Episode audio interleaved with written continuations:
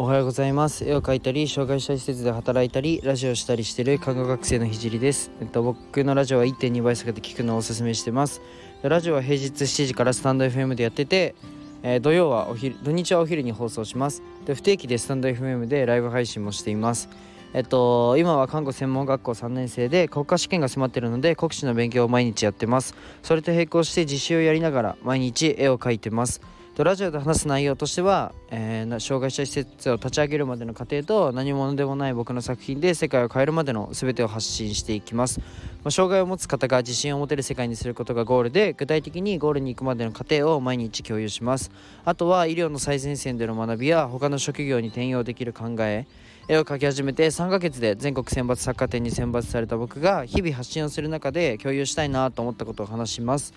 まあ、夢を叶えるまでの日記みたいなものです。で今日のテーマは、えー、加工された情報だと少し遅いよねっていうテーマで話していこうと思います。で今はなんか YouTube とかほぼスマホで情報を手に入れられる時代だと思うんですけどそれらって全て、まあ、二次情報って呼ばれてるものなんですよね。で前僕少しラジオで話した内容でちょっと重複してしまう部分は多いと思うんですけど、まあ、最近僕が感じたことでめちゃくちゃ重要な部分だと思うので再度共有していきたいと思います。で僕は、えーと、障害者施設を立ち上げるにあたって他の職業の、まあ、弱点他の施設の弱点を見つけてそれを埋められた施設を立ち上げたいんですけど、まあ、施設が抱えてる問題とかよく検索するんですよね。で、えっと、施設の問題とかで検索すると、まあ、人件費だったり、まあ、虐待問題だったりっていう情報がめちゃくちゃ出てくるんですけど、まあ、その情報はなんかすごい抽象的なんですよね。でどんなスタッフにいくら払って、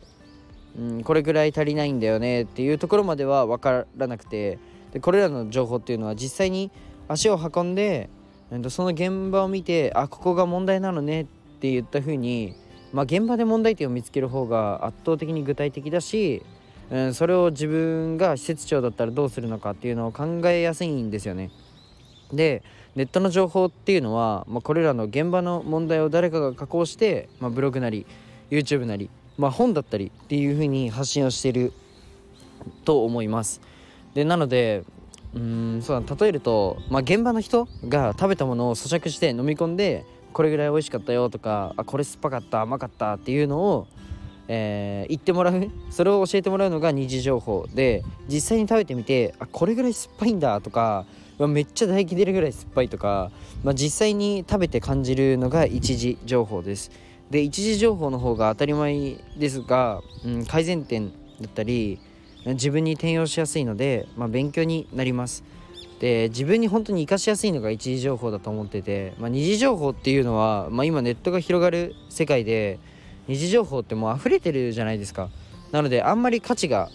価値は下がってきてるなと思うので、まあ、実際に足を運んで手に入れられる情報の方が、まあ、価値があるし、うん、成長するんじゃないかなって思ったので共有しました。でなんか、まあ、まあ、夢をがある人は多分ここはすごいあの考えて動いてると思うんですけど、まあ、例えば月5万稼ぎたいとかだったら、まあ、ネット上にある情報だけで全然達成できると思うんですけどなんかそうだな。大きい何かを変えたいとか何か新しい何かをやりたいとかって正解がないのでやっぱりいろんなとこの一時情報の組み合わせとかで、うん、自分なりに正解を導く必要ピヨピヨうるさいな。外で撮ってるんですけど今日も。まあそんな感じで一時情報をとにかく今は集めた方が二次情報はもうみんな持ってるので持ってる前提でみんながない情報を手に入れた方が、まあ、差別化も図れるしいいんじゃないかなっていうふうに思ったので共有しました。じゃあ今日はこの辺でちょっと早いんですけど終わりたいと思います。じゃあバイバイ。